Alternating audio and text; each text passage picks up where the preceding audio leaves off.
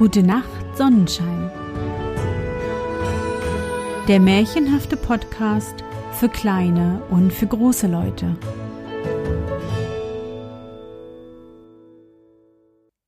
Hallo, mein Sonnenschein. Wie war dein Tag heute? Was hast du heute Schönes erlebt? Mein Name ist Anne und ich begrüße dich zur 54. Folge meines Märchenpodcasts. Lass uns zusammen in die wunderbare Welt der Märchen reisen und gemeinsam entdecken, was die Helden und Prinzessinnen auf ihren Abenteuern erleben. Bist du bereit? Dann kuschle dich fest in deine Bettdecke, nimm dein Lieblingskuscheltier in den Arm und wenn du magst, schließe die Augen und folge mir ins Märchenland.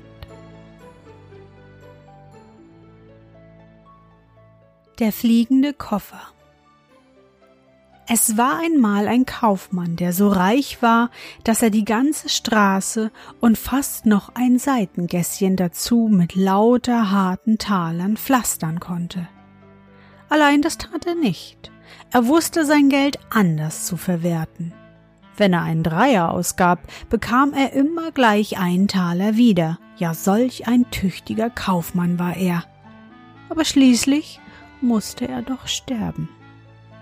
Nun bekam sein Sohn all das viele Geld. Dieser lebte herrlich und in Freuden, ging jede Nacht auf Maskenbälle, machte Papierdrachen aus Banknoten und warf auf dem See Hüpfsteine mit Goldstücken anstatt mit flachen Steinen. Auf diese Weise konnte das Geld schon abnehmen, und das tat es auch. Zuletzt besaß er nur noch vier Groschen und hatte kein andere Kleider mehr als ein paar Pantoffel und einen alten Schlafrock. Nun kümmerten sich seine Freunde nicht länger um ihn, da sie sich ja auf der Straße nicht mit ihm sehen lassen konnten. Nur einer von ihnen, ein gutmütiger Mensch, schickte ihm einen alten Koffer und ließ ihm sagen, pack ein. Das war nun allerdings recht schön von seinem Freund, aber der Kaufmannssohn hatte ja nichts einzupacken, und deshalb setzte er sich selbst in den Koffer. Das war ein merkwürdiger Koffer. Sobald man auf das Schloss drückte, konnte er fliegen. Das tat nun der Kaufmannssohn und husch, husch flog der Koffer mit ihm durch den Schornstein hinauf und über die Wolken weiter und immer weiter fort. Mitunter knackte der Boden bedenklich, und der Insasse hatte große Angst, der Koffer könne zerbersten, und dann hätte er einen ordentlichen Purzelbaum gemacht. Schließlich kam er aber doch wohlbehalten in der Türkei an. Den Koffer verbarg er im Wald unter dürren Blättern und ging dann in die Stadt hinein. Hier konnte er wohl umhergehen, denn bei den Türken trägt ja jedermann Schlafrock und Pantoffeln. Da begegnete er einer Amme mit einem kleinen Kinde. Höre, Amme, sagte er. Was ist das für ein großes Schloss hier dicht bei der Stadt, dessen Fenster so hoch oben sind? Dort wohnt die Tochter des Kaisers, erwiderte sie. Es ist ihr prophezeit worden, dass sie über einen Geliebten sehr unglücklich werden würde, und deshalb darf sie, wenn der Kaiser und die Kaiserin nicht zugegen sind, kein Mensch besuchen. Ich danke für die Auskunft, sagte der Kaufmannssohn. Dann ging er wieder in den Wald hinaus, setzte sich in seinen Koffer, flog darin auf das Dach des Schlosses und kroch durch ein Fenster zu der Prinzessin hinein. Sie lag auf dem Sofa und schlief und war so wunderschön, dass er sie küssen musste. Da erwachte sie und erschrak heftig. Er aber sagte zu ihr, er sei der Türkengott, der durch die Luft zu ihr gekommen sei, und das gefiel ihr ungemein. Dann setzten sie sich nebeneinander, und er lobte ihre schönen Augen und sagte, sie seien die herrlichsten dunklen Seen, in denen die Gedanken gleich Meerweibchen herumschwemmen. Von ihrer Stirne sagte er, sie sei ein Schneeberg mit den prächtigsten Seelen und Bildern. Und erzählte ihr vom Storch, der die niedlichen kleinen Kinderchen bringt, Ach, das waren herrliche Geschichten. Darauf freite er um die Prinzessin, und sie sagte sogleich Ja. Aber Sie müssen am Sonnabend wiederkommen, da trinken meine Eltern den Tee mit mir. Sie werden sehr stolz darauf sein, dass ich den Türkengott als Gatten bekomme. Aber sorgen Sie dafür, dass Sie ein recht schönes Märchen erzählen können, denn das ist meinen lieben Eltern die liebste Unterhaltung. Meine Mutter hört gern moralisch und vornehme, und mein Vater lustige, über die man lachen kann. Gut, ich werde keine anderen Morgengaben bringen als ein Märchen, sagte der Kaufmann, und dann trennten sie sich. Aber die Prinzessin schenkte ihm einen mit Goldstücken besetzten Degen, und die waren ihm besonders willkommen. Nun flog er fort, kaufte sich einen neuen Schlafrock und saß dann draußen im Walde, eifrig an seinem Märchen dichtend denn es musste ja bis zum Sonnabend fertig sein, und das Märchen dichten ist gar nicht so leicht. Als es endlich fertig war, siehe da, war es auch gerade Sonnabend. Bei der Prinzessin wartete der Kaiser und die Kaiserin und der ganze Hof mit dem Tee auf ihn. Er wurde sehr freundlich empfangen. Wollen Sie uns nun ein Märchen erzählen? begann die Kaiserin eines, das tiefsinnig und bildend ist, worüber man aber auch lachen kann, sagte der Kaiser. Jawohl, erwiderte der Kaufmannssohn und erzählte. Nun wohl aufgepasst. Es war einmal ein Bund Schwefelhölzer, die auf ihre vornehme Abkunft sehr stolz waren ihr Stammbaum, das heißt die große Fichte, von der jedes Hölzchen ein ganz kleines Stück war, das war ein ganz alter Baum draußen im Wald gewesen. Die Schwefelhölzer lagen nun zwischen einem Feuerzeug und einem alten eisernen Topf auf dem Bord in der Küche, und diesen erzählten sie aus ihrer Jugend. Ja, als wir auf dem grünen Ast waren, sagten sie, da waren wir wirklich auf einem grünen Zweig. Jeden Abend und Morgen gab es Diamanttee. Das war der Tau. Den ganzen Tag hatten wir Sonnenschein. Das heißt, die Sonne schien und alle die kleinen Vögel mussten uns Geschichten erzählen. Wir konnten wohl merken, dass wir auch reich waren, denn die Laubholzbäume waren nur im Sommer bekleidet aber unsere Familie hatte die Mittel, sommers und winters grüne Kleider zu tragen. Dann aber kamen die Holzhauer, und es brach eine große Revolution im Walde aus. Unsere Familie wurde zersplittert. Der Stammherr erhielt einen Platz als Hauptmast auf einem prächtigen Schiff, das eine Fahrt um die ganze Welt machen konnte, wenn es wollte. Die anderen Zweige fanden anderweitige Stellen und wir haben nun die Aufgabe, der niederen Menge das Licht anzuzünden.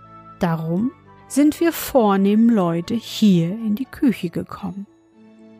Ich habe ein anderes Schicksal gehabt, sagte der eiserne Topf, neben dem die Schwefelhölzer lagen. Seit ich das Licht der Welt erblickte, bin ich vielmals gescheuert und glühend gemacht worden. Ich sorge für das Nahrhafte und bin eigentlich der Erste hier im Hause. Meine einzige Freude ist, nach Tisch rein und fein auf meinem Platz zu liegen und mich mit den Kameraden vernünftig zu unterhalten. Mit Ausnahme des Wassereimers, der doch bisweilen auf den Hof hinunterkommt, leben wir hier jedoch ganz hinter geschlossenen Türen. Unser einziger Neuigkeitsbote ist der Marktkorb. Aber der redet mir zu aufrührerisch über die Regierung und das Volk. Erst neulich fiel ein alter Topf aus Schrecken darüber auf den Boden und zersprang.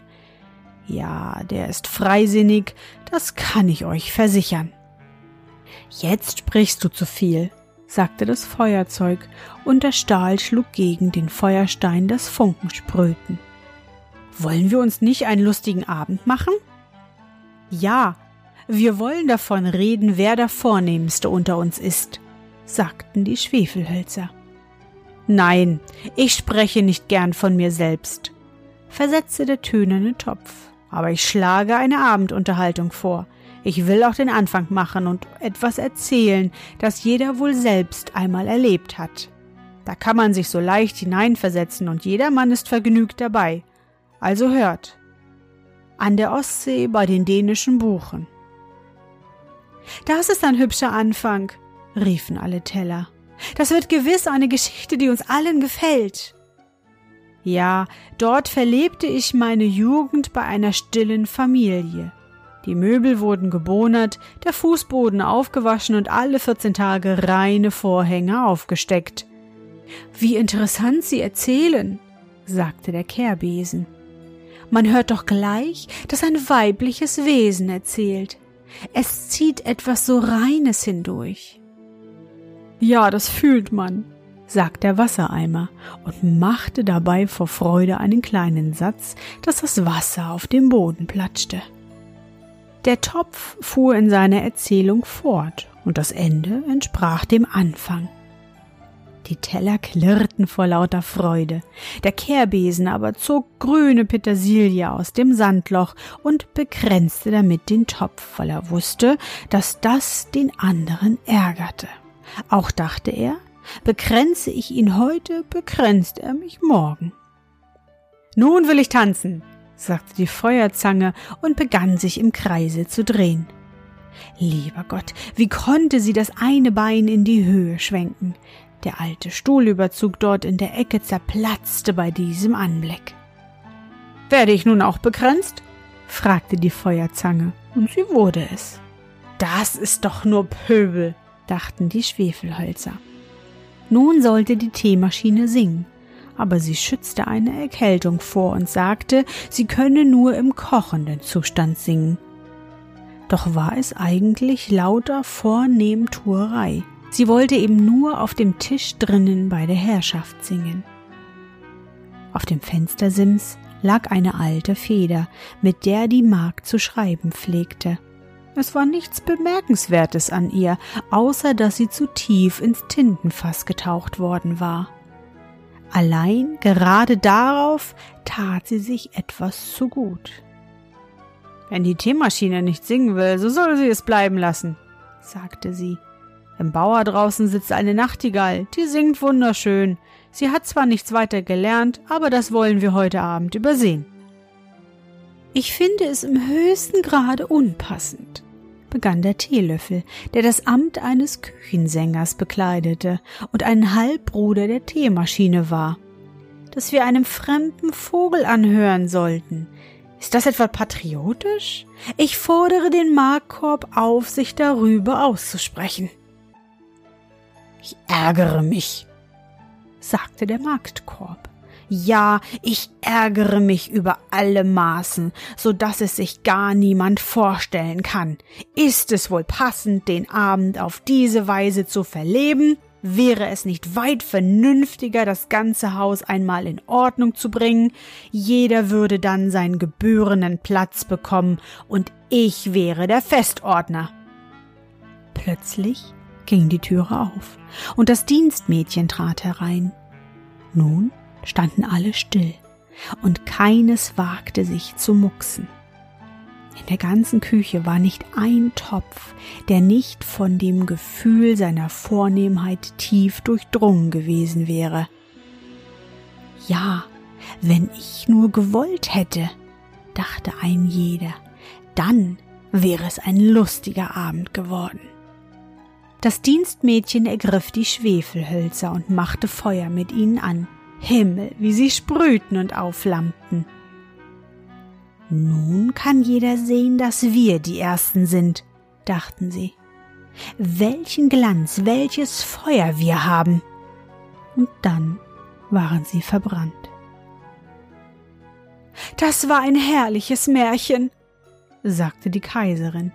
Ich fühlte mich im Geist ganz zu den Schwefelhölzern in die Küche versetzt. Ja, nun sollst du unsere Tochter bekommen. Jawohl, sagte der Kaiser. Am Montag sollst du unsere Tochter bekommen. Nun sagten sie du zu ihm, weil er ja in die Familie aufgenommen werden sollte. Die Hochzeit war also festgesetzt und am vorhergehenden Abend die ganze Stadt illuminiert. Wecken und Brezel wurden verteilt, die Straßenjungen drängten sich auf den Gassen, riefen Hurra und pfiffen auf den Fingern. Es war wundervoll. Ich muss wohl auch daran denken, das meinige zu den Feierlichkeiten beizutragen, dachte der Kaufmannssohn, ging hin, kaufte sich Raketen, Knallerbsen und alles erdenkliche Feuerwerk legte es in seinen Koffer und flog damit in die Luft empor. Rusch brannte er das Feuerwerk ab, wie das puffte und knallte. Alle Türken hüpften und tanzten, dass ihnen die Pantoffel um die Ohren flogen. Solche Lufterscheinungen hatten sie noch nie gesehen. Nun glaubten sie ganz gewiss, dass es der Türkengott selbst sei, der die Prinzessin bekommen sollte. Nachdem sich der Kaufmannssohn mit seinem Koffer wieder in den Wald hinabgelassen hatte, dachte er Ich will doch in die Stadt gehen und hören, wie sich das Feuerwerk ausgenommen hat. Es war auch wohl begreiflich, dass er Lust dazu hatte. Nein, was die Leute alles erzählten, jeder, bei dem er sich erkundigte, hatte es auf eine andere Weise gesehen, aber alle hatten es prachtvoll gefunden. Ich sah den Türkengott selbst, sagte ihm einer. Er hatte Augen wie funkelnde Sterne und einen Bart wie schäumende Wogen. Er flog in einem feurigen Mantel, berichtete ein anderer, und die lieblichsten Engelsköpfchen schauten zwischen den Falten hervor. Das waren ja ausgezeichnete Dinge, die der Kaufmannssohn zu hören bekam, und am nächsten Tag sollte die Hochzeit sein. Darauf ging er wieder zurück in den Wald, um sich in seinen Koffer zu setzen. Aber wo war dieser? Der Koffer war verbrannt. Von dem Feuerwerk war ein Funken zurückgeblieben und hatte den Koffer in Asche gelegt. Nun konnte der Kaufmannssohn nicht mehr fliegen und daher auch nicht mehr zu seiner Braut gelangen. Sie aber stand den ganzen Tag auf dem Dache und harrte seiner. Sie wartete auch heute noch. Er aber zieht in der Welt umher und erzählt Märchen, die jedoch nicht mehr so lustig sind als die von den Schwefelhölzern.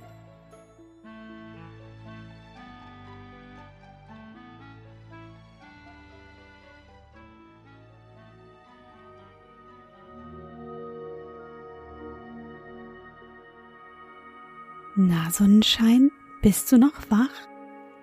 Das war das Märchen der fliegende Koffer von Hans Christian Andersen.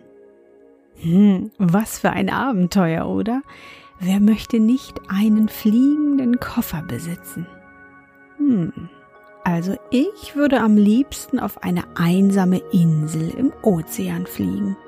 Mit einer Handvoll Märchenbücher und einem Notizbuch mit Bleistift. Wer weiß, vielleicht komme ich ja mit einem eigenen Märchen wieder. Wo würdest du denn hinfliegen wollen? Ich hoffe, dir hat unsere gemeinsame Reise heute gefallen. Für mich war es wieder wunderbar und ich danke dir, dass du mich begleitet hast. Und bevor du nun die Augen schließt und in dein Traumland reist, möchte ich mit dir nochmal an dein schönstes Erlebnis heute denken. Was war es?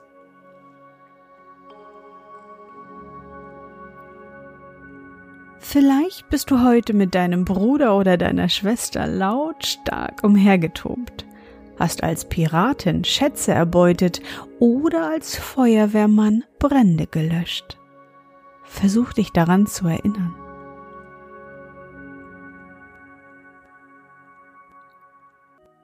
Und? Was war dein schönstes Erlebnis heute? Und wie fühlst du dich dabei? Suche dir auch heute wieder den wundervollsten Moment aus und präge ihn dir gut ein. Wenn du magst, kannst du ihn auch malen oder aufschreiben. Und nun Gute Nacht, Sonnenschein. Schlaf gut und träum was Schönes. Wir hören uns bald wieder.